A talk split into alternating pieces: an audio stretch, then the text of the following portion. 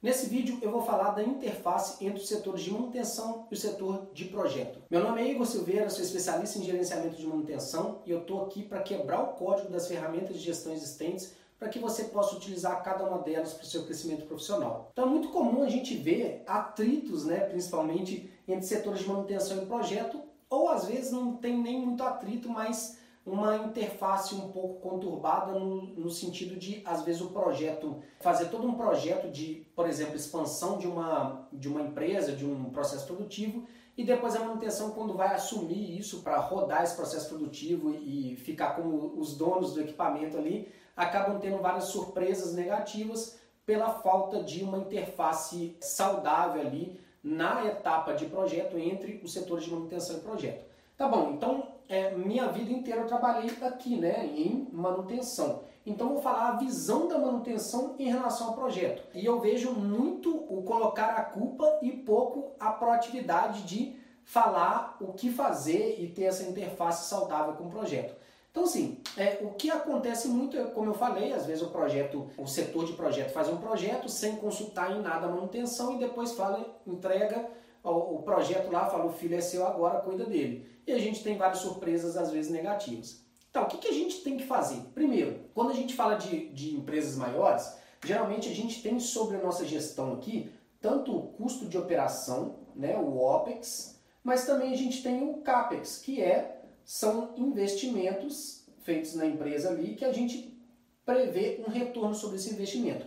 Como que é a gestão de CAPEX quando a gente está falando da manutenção? É a mesma gestão de projetos. Então a gente já tem, de uma forma ou de outra, a gente já pratica esse gerenciamento de projeto nos nossos CAPEX, mesmo atuando na manutenção. Então o que, a gente tem que fazer? A mesma coisa que a gente sente aqui no CAPEX, tudo que a gente avalia, a gente tem que botar para o projeto quando o projeto está com um novo, com um projeto novo que vai nos afetar lá na frente, né? Que vai chegar o momento da gente assumir esse projeto quando ele estiver pronto. Então, de que forma que a gente pode fazer isso? Primeira coisa, existe um projeto?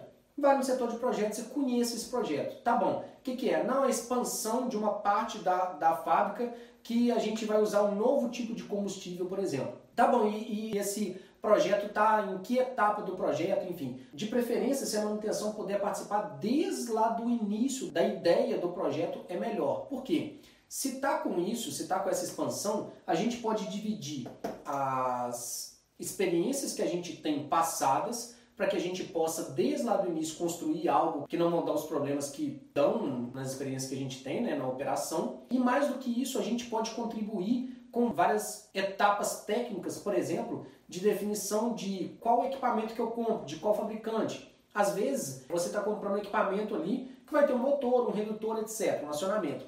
Tá bom, de acordo com esse acionamento, qual motor e redutor que você está comprando? Porque às vezes não vai interferir em nada e você pode substituir esse motor, esse redutor, por algum que você tenha na fábrica várias unidades. Então você promove a intercambiabilidade que é interessante para o processo. Ou seja, eu tenho um motor que ele vai servir em 20 lugares diferentes. Então eu posso ter, por exemplo, um, dois motores em estoque que seria interessante. Agora imagina que eu tenho 19 motores iguais e eu estou instalando um diferente só naquele novo projeto que ele poderia ser o mesmo motor. Mas, por exemplo, ele é a mesma potência, a mesma rotação, mas ele é de um fabricante diferente, então ele tem a base diferente, por exemplo.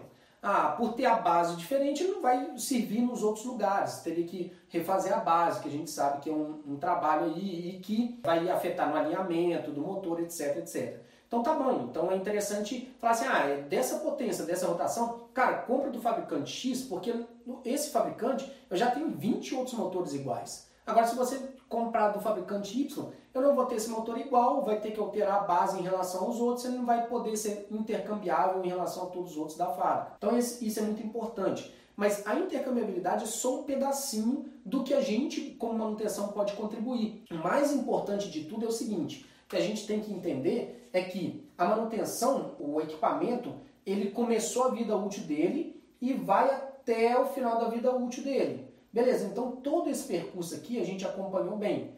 O que está acontecendo? Está vindo um outro equipamento, ou seja, sendo instalado aqui no início da vida útil. O que, que a gente pode fazer? A gente pode evitar que todos esses problemas que a gente viveu aqui, por talvez falha do projeto, seja evitado num novo projeto. Então a gente detém toda a informação da vida útil toda do equipamento. Ou seja, a gente pode utilizar isso a nosso favor. Uma das, das metodologias aqui é o pilar de controle inicial para novos projetos, ou também chamado de pilar de gerenciamento do ciclo de vida do TPM, né, que é um sistema de gerenciamento de manutenção baseado em oito pilares. Um desses pilares é justamente essa interface de manutenção e projeto.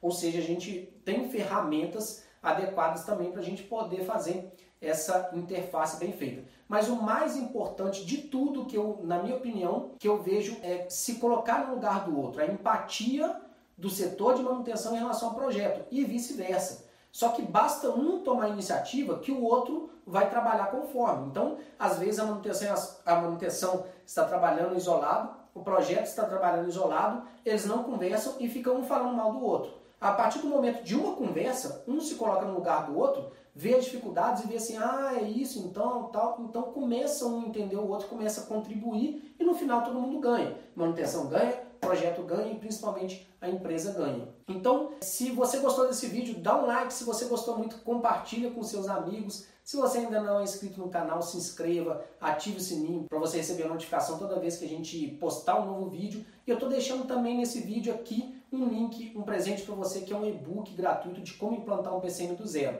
Esse link está te direcionando para o nosso Instagram e no Instagram tem ali na bio um link para você baixar esse e-book de forma gratuita. Te vejo no próximo vídeo, um abraço, sucesso!